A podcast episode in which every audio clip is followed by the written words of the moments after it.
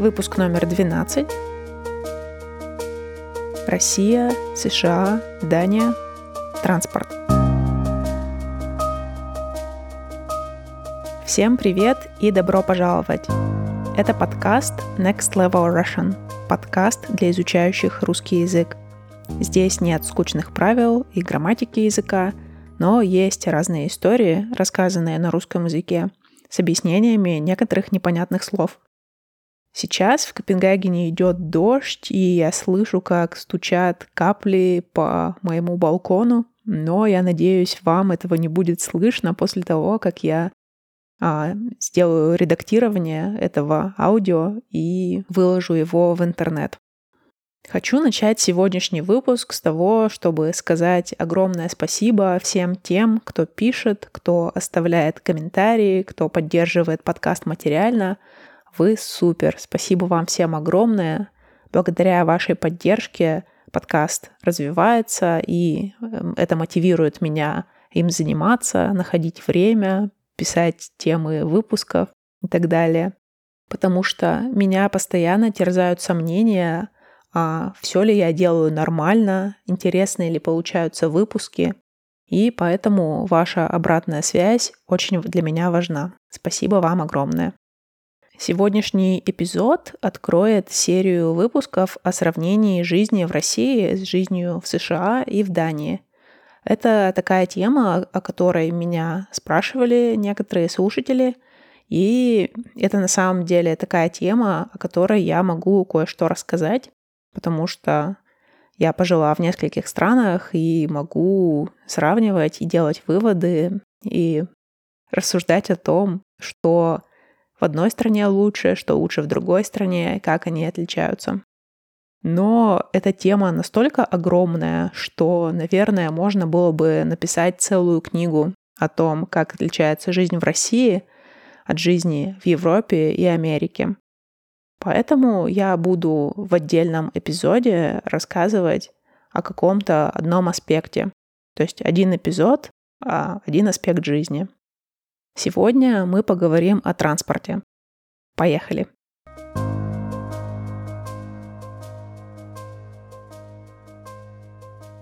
Вообще, сначала я хотела сделать выпуск о спорте, но когда я начала готовиться, получилось, что тема спорта и тема транспорта довольно сильно связаны, особенно когда речь идет о Копенгагене. Поэтому в этом выпуске будет немного про спорт и чуть-чуть побольше про транспорт. Вообще, первый вопрос, который и навел меня на все эти рассуждения о спорте и транспорте в разных странах, а, это вопрос о том, почему в Копенгагене гораздо меньше людей с избыточным весом по сравнению с Чикаго или, например, Москвой. Ведь в каждой стране есть люди, для кого спорт является неотъемлемой частью жизни, и есть те, кто спортом совсем не занимается. Также даже в пределах одной страны у людей разные диетические предпочтения, разный уровень доступа к полезным продуктам питания – и эти вещи тоже влияют на здоровье и вес людей. Про то, как отличается еда в Дании, в России и в США, мы поговорим в отдельном выпуске. Но могу вам сразу сказать, что датская кухня не отличается полезностью. Любимое блюдо датчан – это картошка со свининой. На обед многие едят сморброды, это такие датские бутерброды, то есть а, открытые сэндвичи. То есть это хлеб и сверху какая-то начинка. Овощей и зелени в их кухне очень мало. Но при этом, и я могу судить только по Копенгагену, потому что я не была в других городах в Дании, но я слышала, что там все совсем не так, как в Копенгагене, но это мы разберем в другой раз. Так вот, по моим впечатлениям, в самом Копенгагене довольно мало людей с избыточным весом по сравнению, например, с Чикаго или Москвой. У меня есть своя теория на этот счет. Копенгагенцы умудряются оставаться в хорошей форме, потому что они везде и всюду ездят на велосипедах. Копенгаген — это один из самых лучших городов в мире для велосипедистов. Здесь почти что везде есть велодорожки, отделенные от основной дороги.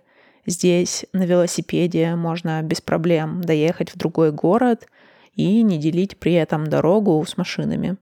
Я живу в Копенгагене уже 10 месяцев, и я ни разу не ездила здесь на автобусе. Представляете? Потому что до всюду можно либо дойти пешком, либо доехать на велосипеде. Ну, к слову сказать, я ездила на метро, да, например, в аэропорт и на пригородной электричке, но вот на автобусах как-то пока ни разу.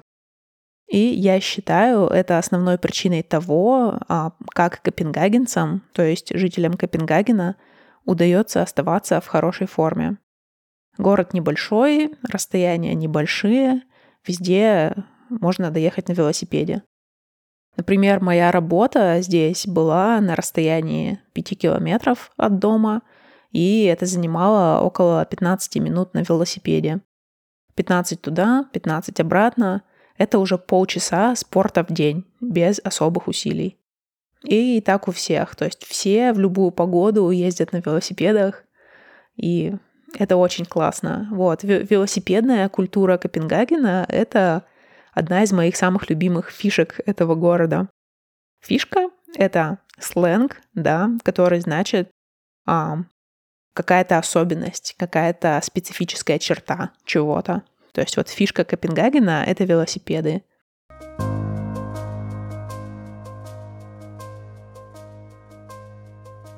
Если сравнивать велосипедный транспорт в Копенгагене с велосипедным транспортом в Чикаго и Москве, и в целом в России, то картина будет такая.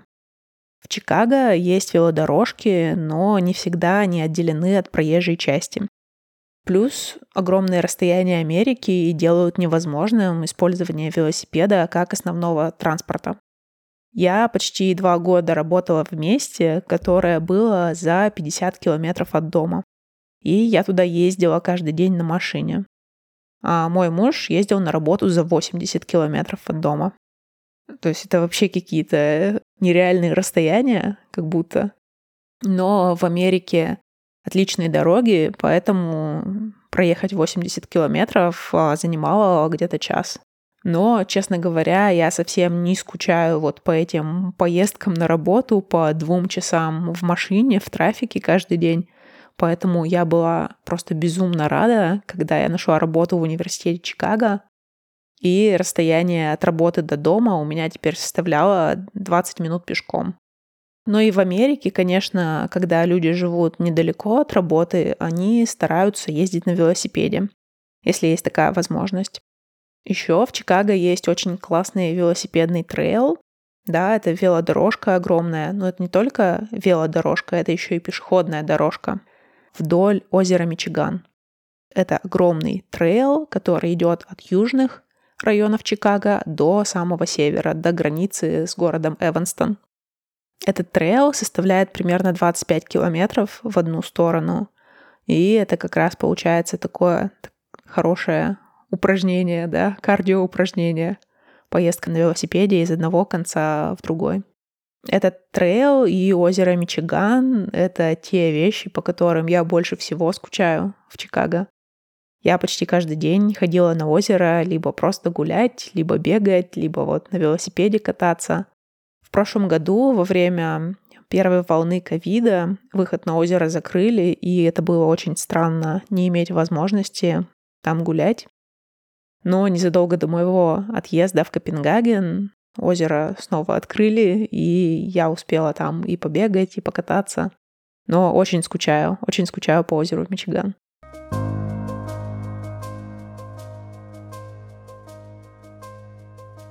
В России же ситуация с велосипедным спортом довольно плачевная. Слово «плачевный» происходит от слова «плач». То есть ситуация такая, что слезы на глаза наворачиваются, да? То есть хочется плакать. Во-первых, а, в силу погодных условий большую часть года поездка на велосипеде будет не очень приятной. Даже если на дорогах нет снега и льда, то весной или осенью наверняка будет грязь, лужи или так называемая каша из пол растаявшего снега. Ну и будет просто холодно. Это первая причина, по которой велосипедный транспорт не особо популярен. Но вот, допустим, сейчас уже май, да, май месяц, стало тепло, а, снег везде растаял, и на дорогах сухо. Но здесь мы сталкиваемся с другой проблемой, а именно отсутствие велодорожек. Зачастую велосипедисты ездят по тротуарам, то есть по пешеходным дорожкам, чем пугают пешеходов. Велодорожки есть в некоторых парках и, может быть, вдоль некоторых дорог, но их очень-очень-очень мало. А еще даже если в парке есть велодорожка, то зачастую на ней можно встретить а, молодых мам с колясками, что как бы затрудняет движение для велосипедистов. Вот, но велосипеды — это еще полбеды. Еще в России очень популярны электросамокаты. И люди на этих электросамокатах тоже ездят по тротуарам и тоже пугают пешеходов. Как и в городах Европы и Америки, в крупных городах России есть городские прокаты велосипедов и самокатов. Вообще, Россия очень продвинутая страна в плане таких шеринговых сервисов. Например, по оценкам JP Morgan, рынок каршеринга в Москве был самым быстрорастущим в мире в 2018 году. Да, слово «шеринг» пришло в русский язык недавно, и мои бабушки наверняка не знают, что оно значит. Но это буквально то же самое, что слово «шеринг» значит в этом контексте в английском языке. То есть а, это коллективное использование чего-либо, каких-либо товаров и услуг.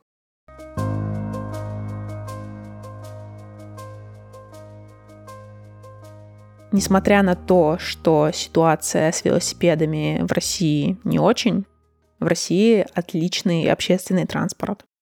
Я думаю, традиции общественного транспорта восходят к советским временам, когда очень мало кто мог себе позволить купить машину, а ездить на работу все равно как-то надо было.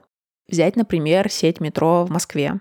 Москва вообще очень большой город, да, просто огромный город. И метро в Москве все продолжает развиваться. Я уехала из Москвы 8 лет назад, и с тех пор там открыли так много новых станций, что я даже их все не знаю уже. И метро настолько большое, что можно сесть на конечную станцию в одном конце Москвы и ехать, проехать всю ветку метро, да, ветка — это одна линия метро, которая соединяет два конца проехать всю ветку до другой конечной станции, и это займет больше часа, да, и таким образом вы пересечете всю Москву. При этом еще московское метро считается одним из самых красивых в мире. Некоторые станции, особенно построенные там в 50-е годы, они реально выглядят как дворцы. Я не раз видела туристов в Москве, просто выходящих на выходящих в вестибюль, да, то есть на станции метро, и рассматривающих потолки, стены, как все украшено. Очень красиво, на самом деле, очень впечатляет. Я оставлю картинку в тексте этого выпуска на своем сайте, чтобы вы тоже могли посмотреть. При этом поезда метро ходят очень часто. В час пик, то есть когда очень много народу пользуются метро, Поезда ходят раз в минуту или даже чаще. Представляете, да, каждую минуту приходит новый поезд. Таким образом, удается перевести огромное число пассажиров. Также в крупных городах есть автобусы, троллейбусы и трамваи. Ну и, конечно же, вы наверняка слышали о маршрутках. Маршрутка — это сокращение от маршрутное такси. В моем родном городе они стали появляться где-то в начале 2000-х годов. Преимущество маршруток было в том, что они начали покрывать новые маршруты, которые раньше не существовали. То есть они начали ездить в такие уголки города, куда другой транспорт раньше не ходил, или куда нельзя было добраться без пересадок из одного конца города в другой. Маршрутки часто подвергаются критике по ряду причин. Например, у них маленькая вместимость, они создают пробки, ими не могут пользоваться люди с багажом или с колясками. Но, судя по всему, они еще долго будут существовать в российских городах.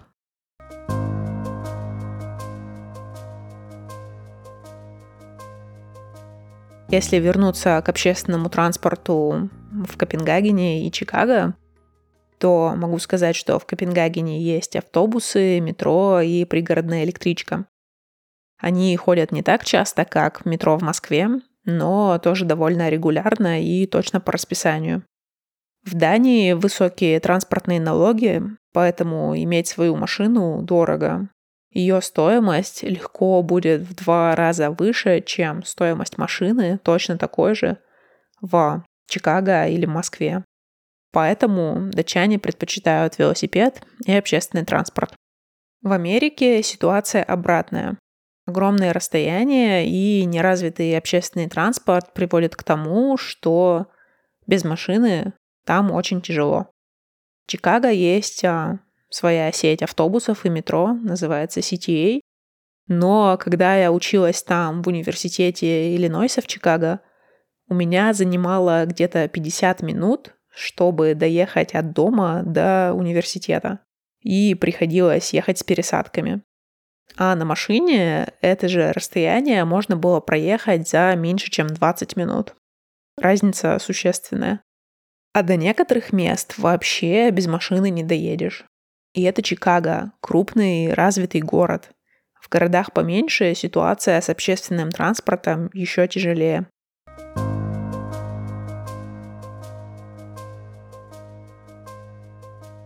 Что касается путешествий внутри страны, в Дании я пока нигде не была, поэтому сказать особо ничего не могу. А вот в США и России ситуации отличаются.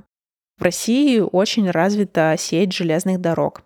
Обычно на поездах, в плацкарте дешевле добраться куда-то, чем лететь на самолете.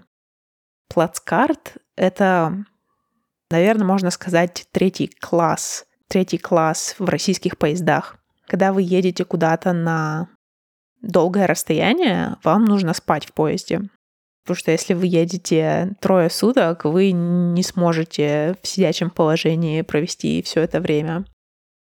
Так вот, а, вагоны со спальными местами в России делятся на плацкартные и купейные. Купе — это когда у вас есть как бы отдельная комнатка, да, в котором четыре полки или четыре кровати, можно сказать, четыре места. Эта комнатка закрывается. Очень удобно, если вы, например, путешествуете с семьей, и вашей семье из четырех человек принадлежит отдельное купе. Обычно в купейном вагоне 9 купе, то есть как бы 9 комнат, да. Я хочу сказать компартментов, но мне кажется, нет такого русского слова. Плацкарт — это типа третий класс а, российских поездов. Там точно так же, как в купейном вагоне, также располагается 4 полки для пассажиров, 4, 4 пассажирских места, 2 нижних, 2 верхних. Но есть еще и боковые места. Я оставлю фотографии в тексте этого выпуска, чтобы вы могли посмотреть, чтобы была понятна разница между плацкартом и купе. Существует еще СВ, и я не знаю, как расшифровывается СВ, наверняка, но что-то значит эти две буквы.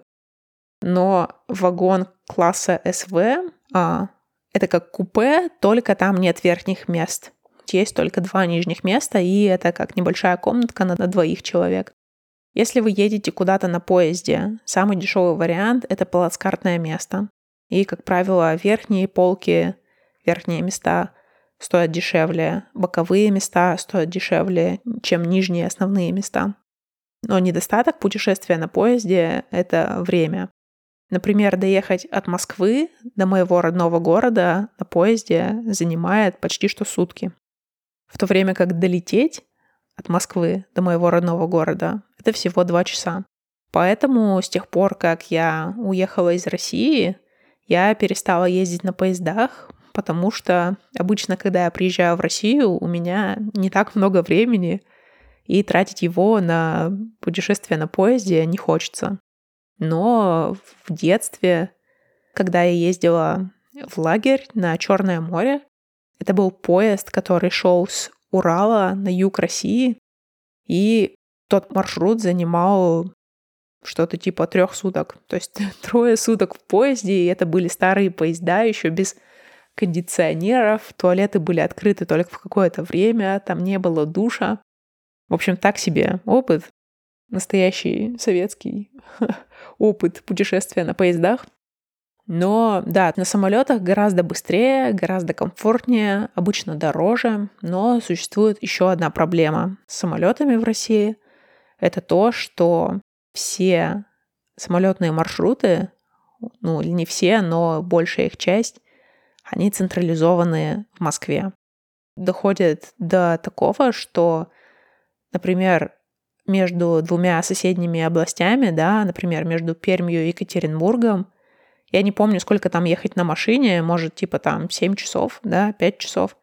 Но прямого авиасообщения не было. Нельзя было долететь и на самолете из, ну или там из Новосибирска в Екатеринбург.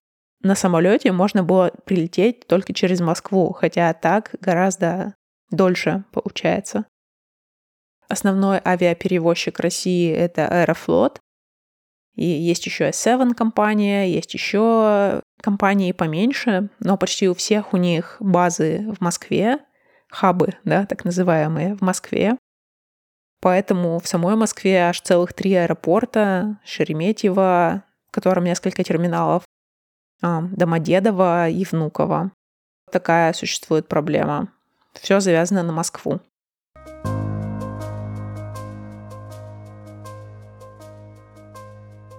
В Америке же тоже есть поезда, да, есть поезда Amtrak, но, во-первых, они очень медленные, во-вторых, они дорогие. То есть в Америке на самолетах не только летать быстрее и удобнее, но еще и дешевле, как правило. Поэтому за все семь лет, что я там жила, я ни разу не, не путешествовала на поезде, к своему сожалению, потому что, ну, это такой был бы интересный опыт, конечно. Но какой есть плюс а, авиаперелетов в Америке по сравнению с Россией? В Америке есть несколько крупных авиакомпаний, и они базируются в разных городах. Нет такого, что все централизовано в Нью-Йорке, и все должны лететь через Нью-Йорк. Сеть авиаперелетов настолько развита, что вот эти крупные компании, плюс есть а, мелкие местные авиаперевозчики, и можно долететь из одного города Америки в любой другой город почти наверняка есть рейс без пересадок. Это, конечно, очень здорово и очень удобно. А еще в американских авиакомпаниях а, очень много интересных бонусных программ. И у нас как-то в компании Southwest была такая штука, как Companion Pass. Это такая карточка, которая дает возможность путешествовать а, вашему компаньону, да, то есть с кем вы путешествуете, бесплатно вместе с вами. Вы покупаете билет на себя, а ваш компаньон кто угодно это может быть, путешествует с вами бесплатно. Так, мы с моим мужем очень много где путешествовали в Америке и посмотрели много мест. Ну, про Companion Pass и путешествия в Америке я как-нибудь расскажу, может быть, в других выпусках. На этом, пожалуй, все. На этом я и закончу обзор темы «Транспорт» в России, Дании и США. В будущих выпусках я планирую сравнивать другие аспекты жизни в этих странах такие как еда, банковская сфера, медицина, ну и многое другое. Дайте мне знать, что вы об этом думаете. И, как всегда, очень рада читать ваши комментарии и получать обратную связь. Так что пишите, буду ждать. Все, до следующего раза. Пока-пока.